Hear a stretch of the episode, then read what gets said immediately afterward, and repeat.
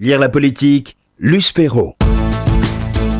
Luce Perrault est son invité de Lire la politique. Bonjour Luce Perrault. Bonjour Jonathan. Bonjour Arnaud Ardouin. Bonjour. Merci d'avoir accepté notre invitation sur RCG à l'occasion de la publication de votre livre. Président, la nuit vient de tomber, la vie secrète de Jacques Chirac aux éditions du Cherche Midi. Je vous laisse avec Luce Perrault. Arnaud, vous, avez, vous, êtes parti à la quête du Jacques euh, Chirac secret. Un Jacques Chirac que l'on n'aurait pas découvert, euh, sauf à la fin de, sa présidence, de ce second euh, quinquennat. Euh, Qu'est-ce que c'est? Qui est cet homme multiple qui a toujours pris soin de bien cacher ce qu'il pensait vraiment, qui a pris soin de toujours cacher ce qu'il motivait, ses jardins secrets que l'on a découvert seulement au moment de son départ, avec quand il a voulu créer le, le musée du Quai Branly? Un musée consacré aux arts premiers. Et là, on a découvert qu'il y avait un Jacques, un Jacques Chirac que les Français ne connaissaient pas du tout. Alors pourquoi cette enquête? Qu'est-ce qui vous a motivé? Moi, ce qui m'a, ce qui parce que c'est fascinant ce personnage. Oui, oui, oui, comme des millions de Français. Moi, j'ai connu Jacques Chirac d'abord parce que j'étais journaliste et reporter sur le terrain, donc je l'ai vu euh, officier dans son uniforme de président de la République. Ça, c'était l'homme et c'est la lumière qu'il a envoyée à des millions de Français. C'est l'enveloppe Chirac, cet homme de la marionnette, cet homme euh, qu'on connaît super tous. Super menteur. Super menteur à certains égards, puisque évidemment les, les, pommes, les, les pommes euh, croquaient la pomme, les guignols, ses, ses mimiques, ses expressions. Et puis, j'ai découvert un, à, à, à, travers des lectures, et à travers en particulier une lecture, que Jacques Chirac, en fait, avait une. C'est ce que disait ce livre, qui m'a totalement interloqué, avait une puissance, euh, comment on pourrait l'appeler, magnétique, puisqu'il aurait soigné un ministre. Et c'est à, à l'occasion de cette lecture, mes bras tombent, mais vraiment, je pose ce livre. Et je décide d'aller à la. Quel était ce livre? Alors, ce livre s'appelait Les droites en France, qui avait été écrit par Arnaud Folk et Éric Branca, qui sont deux journalistes oui. politiques qu'on connaît. Et il consacrait dans cette espèce d'opuscule très large sur les droites en France deux pages consacrées à la spiritualité de Jacques Chirac. Donc, eux, et je leur rends hommage parce que c'est grâce à eux que j'ai approfondi. Et il y avait deux pages consacrées à sa passion pour les arts chinois, à sa passion pour l'Afrique, les arts africains, les arts océaniens, et avec cette petite anecdote qui disait il a soigné Pierre Bétier. Alors là, je ferme le livre que je ne terminerai pas et je vais donc partir à la conquête de ce que j'imaginais être une montagne, euh, je dirais, de moyenne altitude. Et en fait, je me suis attaqué à l'Himalaya. Voilà. C'était très très secret tout ça. Même euh, sa passion tout enfant pour le musée Guimet, quand il faisait l'école buissonnière pour aller se réfugier dans, le, dans, dans ce musée qui a été, au fond, il a bouclé sa, la boucle avec le, de fait. Guimet au Quai Branly. Oui, c'est, moi je l'appelle. Jacques Chirac, c'est un enfant gâté qui est aux prises, et j'essaie de faire une analyse un peu freudienne ou psychanalytique, au-delà du parcours politique, c'est un enfant qui est écartelé entre un père très autoritaire, un monsieur qui exige de lui beaucoup, beaucoup, il rêve de lui qu'il devienne polytechnicien, puis une maman qui va le couver, le surcouver. Et Jacques Chirac, c'est un il homme... est fils unique. Il est fils unique, il a eu un drame familial dix ans avant la naissance de Jacques Chirac, en 1922. Euh, il va, il, le couple va perdre une petite sœur qu'ils ont appelée Jacqueline, et euh, cette, cet enfant va, va mourir euh, six mois après sa naissance. C'est un drame familial terrible. Et dix ans plus tard arrive Jacques Chirac, c'est le Messie. Jacques Chirac, on le surprotège. Et Jacques Chirac, toute sa vie, va se battre pour conquérir cette liberté. C'est un homme libre. Et depuis gamin, Jacques Chirac bah, fait l'école buissonnière pour aller, grâce à Vladimir Belanovitch, dont je parle beaucoup dans ce livre, qui a été son précepteur russe, un homme qui compta beaucoup. Qui lui a fait découvrir Pouchkine et toute la littérature voilà. russe. Euh, et qui lui fait sûrement découvrir l'âme slave. Et, et, et, Chirac parlait russe. Il parlait russe. Il parlait russe. Alors, l'anecdote veut qu'il parlait russe, il comprenait le russe. Ah si, je l'ai entendu parler. Il russe. a parlé le russe. Alors, il ne le parlait pas d'une fluidité. D'une manière fluente. Voilà, mais il parlait dit, russe. Mais il parlait vraiment. C'est tout à fait exact. Et donc, il aime la liberté et passe sa vie à contredire d'abord son papa. Il va partir un an sur un cargo qui, qui vend du charbon. En descente du bateau, son père lui dit c'est fini l'aventure, tu ne seras Maintenant. pas marin. Hop, c'est Sciences Po. Et puis il part aux États-Unis, tombe amoureux de cette Florence Hurley, ça s'appelle l'année de césure à Sciences Po. Oui, mais enfin tout ça on le connaît déjà, toutes ces anecdotes. Oui. Ce qui est intéressant dans votre livre, c'est cette passion naissante, très jeune, pour les arts premiers, pour ces civilisations que l'on méprisait.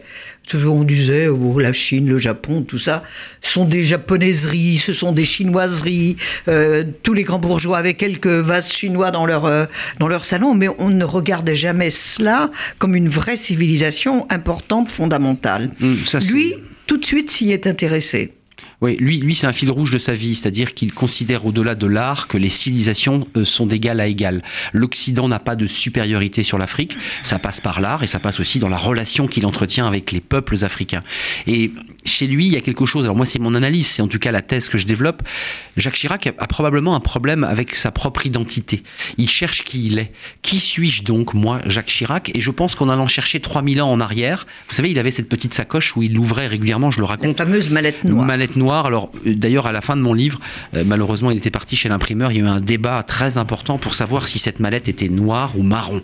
Parce que certains l'avaient vue noire, d'autres marron. En tout cas, il y Autant que avait je une... me souvienne, je moi je l'ai vu noir, en tous les cas très foncé. Bah, je l'ai écrit noir. Je je suis resté sur le noir. Et il ouvre cette, cette petite mallette et dans, dedans, il y a l'histoire du monde et le- le- les racines du monde. Jacques Chirac cherche profondément la naissance du monde. Et à travers cette naissance du monde, je crois que Jacques Chirac cherche ce qu'il est, lui, sa propre identité. L'Occident l'intéresse pas trop.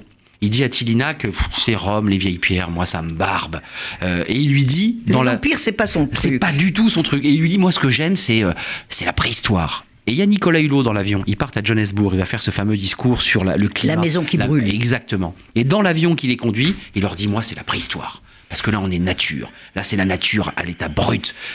Alors les deux hommes, Tilinac, euh, Hulot le regarde, en lui disant, mais qu'est-ce que tu racontes? Tili- Tilinac, le corésien. Le Corésien. De la Corrèze le profonde. catholique corésien, euh, l'homme enraciné, et qui est un ami d'ailleurs très très proche de Jacques Chirac. Ils ont une estime euh, très très forte l'un pour l'autre. Jacques Chirac cherche quelque chose. Il est en quête permanente à travers l'art. Et, et Christian Dédier raconte que, et ça c'est très très fort, ça revient à sa main que j'ai écrite entre guillemets Ah oui, toujours. Toujours. Et en italique. et en italique, et il met la main sur des œuvres chinoises. Et il dit à Dédier, Christian Dédier, qui est un expert en art chinois très connu, je, je sens l'artiste, je, je- sens cet artiste sur l'œuvre là, je la sens. Et évidemment, vous imaginez qu'il puisse raconter ça à ses amis politiques, mais c'est impossible. Même les Français n'auraient pas compris. Et les Français, évidemment, parce que ça, il le garde comme le cœur d'un cristal. Il y a aussi sa passion pour les civilisations précolombiennes, amérindiennes, toutes, toutes ces civilisations premières le passionnent. C'est- une quête de, l'humanité, peut-être plus que de lui-même, non? Les deux, euh, quête de l'humanité, il déteste le puissant. Euh, la phrase de Chirac, c'est euh, rapiécer les bas et, euh, et cette expression qui veut dire il faut aider les petits euh, et écraser un peu les, les forts. Et chez Chirac, il y a ce- cette espèce de fil rouge que lui a transmis son grand-père, qui est un laïcard corésien, instituteur, Mais un, un personnage très haut en couleur. très haut en couleur, d'ailleurs très grand de Un taille. vrai rat de soc. Un rat de soc de 2 mètres, parce que Chirac a pris aussi cette espèce d'élégance et de taille de son grand-père. Et il rapièce les bas, Chirac. Il, il aime les gens qui. Il, il- il va vers les petits, il va, les- il va vers les gens faibles. Et les précolombiens. Quand il a Juan Carlos au téléphone, il lui dit Je ne viendrai pas commémorer les 500 ans de la découverte des Amériques, parce que les conquistadors sont pour moi des colonisateurs, ont détruit des civilisations. Deux ans plus tard, il fera l'exposition des Taïnos et Françoise de Au Pana- au Grand Palais. Exposition importante en France, personne n'a entendu parler de cette civilisation et il la confie à Françoise de Panafieux. Il lui dit il faut que tu fasses une grande exposition. Françoise de Panafieux lui dit je ne sais pas ce que c'est les Taïnos. Personne ne sait ce que c'est. Mais lui dit tu vas voir, c'est une civilisation extrêmement élaborée et ça va venir euh, eh bien, quelque part équilibrer ces commémorations qui, qui ont évidemment décimé, pillé l'or de ces civilisations. Alors, il y a chez Jacques Chirac aussi quelque chose qui est fascinant, c'est que plus on méprise certains sujets, plus il se sent concerné. Alors, on vient de parler des civilisations asiatiques, amérindiennes, africaines, enfin, toutes ces civilisations japonaises, toutes ces civilisations qui le passionnent. Mais de la même manière, il a une empathie formidable pour les enfants handicapés. En Corrèze, il a fait de, de- de la Corrèze, en quelque sorte, la capitale Oui, du- le département français qui consacre le plus d'argent, le plus d'espace à l'aide aux, aux handicapés. Je suis content que vous m'en parliez. Euh, je trouve ça très important parce que c'est- c'est c'est- c'est presque symétrique. Tout à fait, tout à fait. C'est, c'est, Il y a euh, intellectuellement quelque chose qui, de proche dans tout cela. oui, oui, oui. Le, il- Re- le refus du mépris oui, de ce qui est C'est méprisé. tout à fait ça. C'est c'est vraiment ce fil rouge chez lui, c'est-à-dire ces personnes en souffrance, ces personnes faibles, en l'occurrence ces enfants handicapés qui sont parfois des enfants euh, dont il est difficile de soutenir le regard tellement ces enfants sont marqués physiquement, eh bien il va à leur contact. Il les découvre en 67, ces enfants handicapés, bien avant le drame qu'il va vivre avec Laurence, sa fille. En 67, il, il est en campagne euh, législative et il découvre dans des fermes corésiennes des enfants. Et c'est comme ça qu'il il le raconte Presque à l'abandon, à l'abandon, abandonnés dans des granges parce que les parents ne savent pas où placer leurs enfants handicapés. Et, là, euh, commence, ça se soigne, c'est encore très... c'est ça. Et là, c'est un choc. Il remonte, il va voir euh, le, le président Pompidou, il lui dit mais c'est plus possible, il faut faire quelque chose, euh, il, il faut se battre. Et il va enclencher une démarche, mais véritablement euh, de forçat, pour à la fois faire des lois successives. On connaît les lois Chirac, on n'en parle pas souvent, mais ces lois sont importantes pour l'intégration des personnes handicapées, leur accueil dans des centres. Et effectivement, vous le disiez, le- la Corrèze, les, les centres handicapés qui sont régis par une fondation qu'on appelle la Fondation Chirac, euh, eh bien c'est le premier employeur de Corrèze. On accueille des autistes, des enfants handicapés, euh, des adultes bien sûr. Et j'y raconte une anecdote incroyable. Il a voulu faire venir des, journalistes un jour en disant à Françoise Béziat, à qui je rends hommage parce qu'elle m'a beaucoup aidé euh, pour parler de ce sujet, qui est une femme qui gère tous les centres. Et il lui dit j'aimerais que les journalistes parisiens s'intéressent au handicap. Et euh, elle lui dit bah écoutez oui bon bah très bien. Et il fait venir plusieurs journalistes des grands journaux euh, nationaux. Et c'est vrai qu'il est choqué. Alors on peut comprendre évidemment peut-être le le recul de ces journalistes qui n'osent pas rentrer dans la chambre, mais Jacques Chirac aimerait leur faire partager physiquement. C'est-à-dire que Jacques Chirac touche ses enfants, les embrasse, parle avec eux, leur tient la main. On en revient aux mains de Jacques Chirac. Et il dit même que quand il leur tient la main, il a l'impression de communiquer avec eux et de leur redonner le sourire. Je trouve ça magique. Cet homme passe des heures avec eux. Sur l'agenda, il y a deux heures, trois heures où il n'y a pas de Jacques Chirac.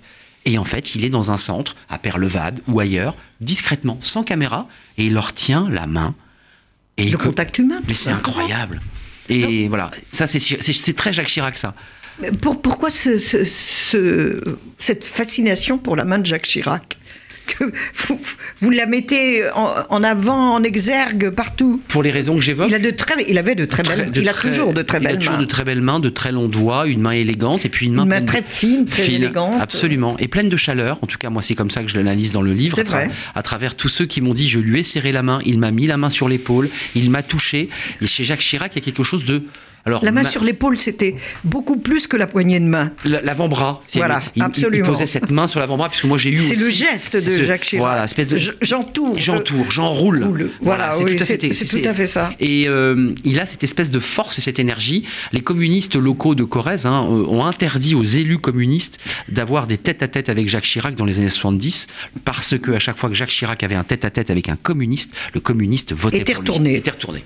Donc c'est- chez Jacques Chirac, la main, elle est essentielle parce que elle est le porteur d'abord de la main d'un homme politique, puisque les mains pour un homme politique c'est un outil essentiel. Il va se bander les doigts tellement il serre des mains. Il a les mains en sang. Il, il est très généreux de ses contacts. Et il a une main pleine de chaleur, on l'analyse comme on veut. Mais Pierre Bédier, qui est un homme euh, qui est aujourd'hui en pleine forme, me disait qu'effectivement, quand il est entré dans sa chambre d'hôpital à plusieurs reprises, il a dit à sa fille, qui à l'époque avait 11 ans, il sortait de la chambre après avoir fait ce qu'il avait à faire, et il disait à sa fille qui avait 11 ans, je suis Jacques Chirac, ne t'inquiète pas. Et sa fille euh, lui dit, mais mon papa est très malade, euh, j'ai peur qu'il parte. Et il lui a dit, ne t'inquiète pas, je suis un peu sorcier corésien.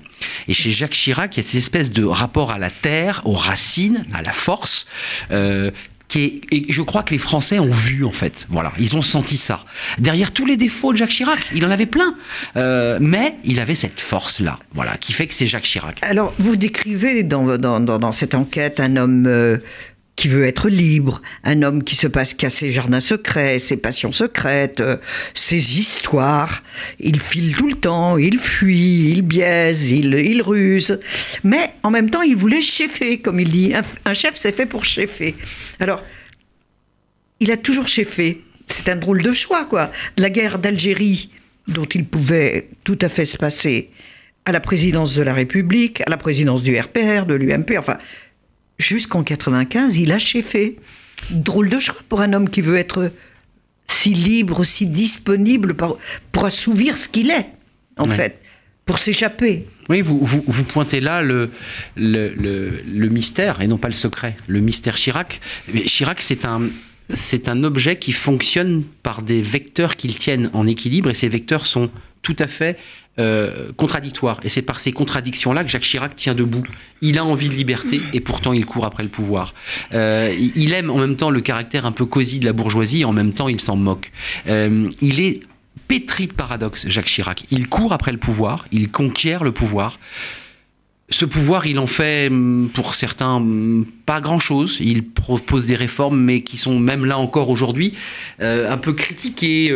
Et pourtant, il va et il est en même temps, au même moment et simultanément, pour reprendre une, expression très très à la mode, euh, besoin de s'isoler le dimanche après-midi pour regarder des combats de sumo avec Jean-Louis Debré. Il est Jacques Chirac, c'est mille vies en une.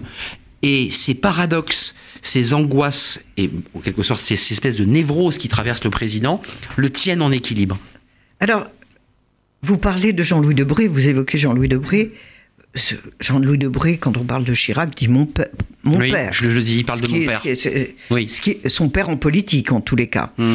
Euh, ce qui est pas peu dans la bouche de, de Jean-Louis Debré, qui révère son père, Michel Debré, Absolument. père de la Constitution, dont nous allons l'an prochain fêter les 60 ans. Alors, il y a Jean-Louis Debré, il y a Kershach. C'est un infi- infidèle dans la- l'amitié. Racontez-nous ce, ce Jacques Chirac que d'aucuns racontent euh, volage, euh, Oui. fuyant. Oui, même lui d'ailleurs, enfin, euh, n'a jamais été très prolixe sur sa vie sentimentale, mais il a Ah, on effectivement. de sa vie sentimentale, c'est pas très intéressant. Non, non, mais c'est important parce que vous évoquiez cette espèce de vie volage. Kershach, c'est c'est son, son centre de gravité. Kershach, c'est l'aventurier, c'est l'homme euh, qu'il aurait aimé être. Jacques Kirchach, c'est un homme qui traverse l'Afrique seul, en allant chercher dans des tribus vaudous Quand ce n'était pas du tout à la mode. mais absolument, dans les années 70, c'est un fils de tourneur-fraiseur, Jacques Kirchach, c'est un enfant de Paris. C'est un, un jeune Arménien qui veut vivre l'aventure. Et quand ils se rencontrent beaucoup plus tard à l'île Maurice, quand Jacques Chirac rencontre Jacques Kirchach, il voit son double. C'est son frère. C'est l'homme dont il rêve d'être. Et Kirchach lui dit... Monsieur le Président, Monsieur le maire en l'occurrence, puisqu'à l'époque il est- il n'est que maire, de, Paris, il lui dit Vous avez un très joli livre sur votre bureau, et ce livre, c'est moi qui l'ai écrit. Et là, Jacques Chirac lui dit, mais vous êtes Jacques Kershach, c'est vous qui avez écrit ce livre Et là, c'est une histoire d'amitié, De coup de foudre de amical. coup de foudre amical. Ils ne se quitteront plus euh, jusqu'à bâtir ensemble ce qu'on appelle aujourd'hui le musée Jacques Chirac du Quai Branly, qui est en fait la- le modèle réduit de ce qu'ils avaient rêvé. Ils rêvaient en fait d'un musée beaucoup plus vaste qui regroupe Plus complet. plus complet sur les civilisations. Et ça, c'est intéressant. Là, évidemment, ce musée du Quai Branly, qui est d'ailleurs un très beau musée, qui est magnifique, ce Que musée. les enfants adorent. Et absolument, c'est très très très ludique pour les, les enfants. Il le voulait plus vaste. Et Kershach lui dit un soir de novembre 94, et c'est sa femme, Anna, qui est une femme incroyable, me raconte, parce que les Kershach ont des relations amicales avec les Chirac. Ce ne sont pas des relations de travail, ils ne sont pas dans la politique, ils n'ont pas d'enjeu avec eux sur le plan politique, mais ils échangent des vacances entre eux. Les enfants adorent Jacques Chirac, les filles des Kershach adorent Chirac, ils les appellent mes mouettes. Et il lui dit, Jacques, en novembre 94, Jacques Chirac est au plus bas. Il vient à peine de déclarer sa candidature. Vous allez être élu président de la Vous allez être élu. Il lui dit, mais. Et il regarde les masques vaudous autour et il lui dit, tu vois, tous les masques là me le disent. Et évidemment, sa femme lui dit, mais comment, Jacques, tu peux Comment oses-tu Comment oses-tu dire des choses pareilles à notre ami Jacques Chirac? Tu as bien vu les sondages? Et il lui dit, les sondages, on s'en fiche. Je te dis qu'il sera le prochain président de la République. Et là, évidemment, en mai 95, vous imaginez Jacques Kershach qui appelle son ami, qui lui dit, Jacques, ça y est, tu es président. Et, et Jacques Chirac lui dit, oui, je suis président. Donc il il y a quand même beaucoup Contre de tous les pronostics. beaucoup de mysticisme, beaucoup de choses euh, Mais- qui ne sont pas rationnelles chez Chirac. Mais même euh, ce qui est encore moins rationnel, c'est l'hommage qu'il a rendu à François Mitterrand euh, à la disparition de ce dernier. Oui. C'était, on découvre un Jacques Chirac presque mystique. Tout à fait. Ce qui était tout à fait contraire à l'image qu'en avaient les Français. Oui, il, Et il, rejoint Mitterrand là-dessus, Complètement. sur les forces de l'esprit. les Exactement. forces de. Et je pense que les deux hommes, au-delà de leur bataille politique qui, a été, qui ont été acerbes avec des mots très durs de François Mitterrand, qui a été très très dur à l'égard de Jacques Chirac, des mots vraiment assassins, ils se sont trouvés. Et Jacques Chirac, lorsqu'il va prendre le palais de l'Élysée, est tellement mystique qu'il dit, et c'est Anne Lauvergeon qui me le confie, euh, on ne touche pas au carrelage de l'Élysée qui était rayé et on dit au président bah, il faut changer ce carrelage et il lui dit non non non on ne touche pas à ce carrelage rayé parce que c'est les chaussures de golf du président Mitterrand qui ont rayé ce carrelage enfin il faut toucher à rien l'âme de François Mitterrand est dans le palais vous, euh, je, on me fait signe, il va falloir conclure. Nous n'avons plus que deux minutes. Leur tourne. Alors, leur tourne, hélas. Euh, tout le monde, tous ceux qui l'aimaient l'ont surnommé le grand. C'était le grand pour tout, les, tous les, tout son entourage. Mais est-ce qu'il n'a pas été le plus grand, le grand vraiment, quand il a décidé de dire non à la guerre en Irak? Pour les Français, c'était quelque chose de ce de dire non après De Gaulle. C'est ce qui restera. Il a dit non euh, aux Américains. À, Daniel Lecomte, il lui confie une chose, euh, puisqu'il témoigne dans ce livre et je lui rends hommage aussi. Il lui dit ce qui m'a le plus plu dans la vie, c'est la guerre d'Algérie. Ça, c'est la première chose. Parce qu'il a cheffé. C'est là, à cet instant-là, qu'il chef. Il devient le chef. Il dirige ses hommes dans une vie simple, une vie de combat, une vie sincère. Quand on est dans le combat, on est dans la sincérité. Et puis. Bah, c'est une question de vie ou de mort de vie ou de mort. Il sera blessé d'ailleurs, Jacques Chirac. il ne s'en est jamais vanté, mais il a pris une balle. Il avait un double casque, étonnamment. Et c'est ce qui l'a sauvé. ce qui l'a sauvé. Et puis la deuxième chose, c'est cette décision de la guerre en Irak. Elle est double. Elle est à la fois évidemment diplomatique. Elle a été commentée par plein d'experts, dont Jean-Marc de la Sablière et quelques autres. Mais en Irak, c'est le Tigre et l'Euphrate en, Irak. C'est le berceau d'une civilisation. Exactement. C'est l'écriture cunéiforme, c'est la, la Mésopotamie. C'est là où on invente quelque chose. Et là, je pense que Jacques Chirac, dans cette solitude de l'homme qui décide, il doit aussi avoir cette dimension d'une civilisation qu'on détruit. Juste un mot pour euh, conclure. Bernadette Chirac avait dit euh, Les Français n'aiment pas mon mari. Vous ne croyez pas que la passion Chirac existe vraiment? Je crois qu'il y a une passion Chirac et je crois que Jacques Chirac est un être que l'on va découvrir, redécouvrir, apprendre à aimer d'une autre manière. Jacques Chirac a pu être détesté lorsqu'il présidait, parce que le pouvoir est dur, mais l'homme Chirac, je crois que les Français l'ont vu. Ils ont vu à travers le costume du président un être qui aimait les hommes. Un humaniste. Président, la nuit vient de tomber, Arnaud Ardouin, c'est publié au Cherche Midi. Retrouvez l'invité de la rédaction sur radio-rcj.info.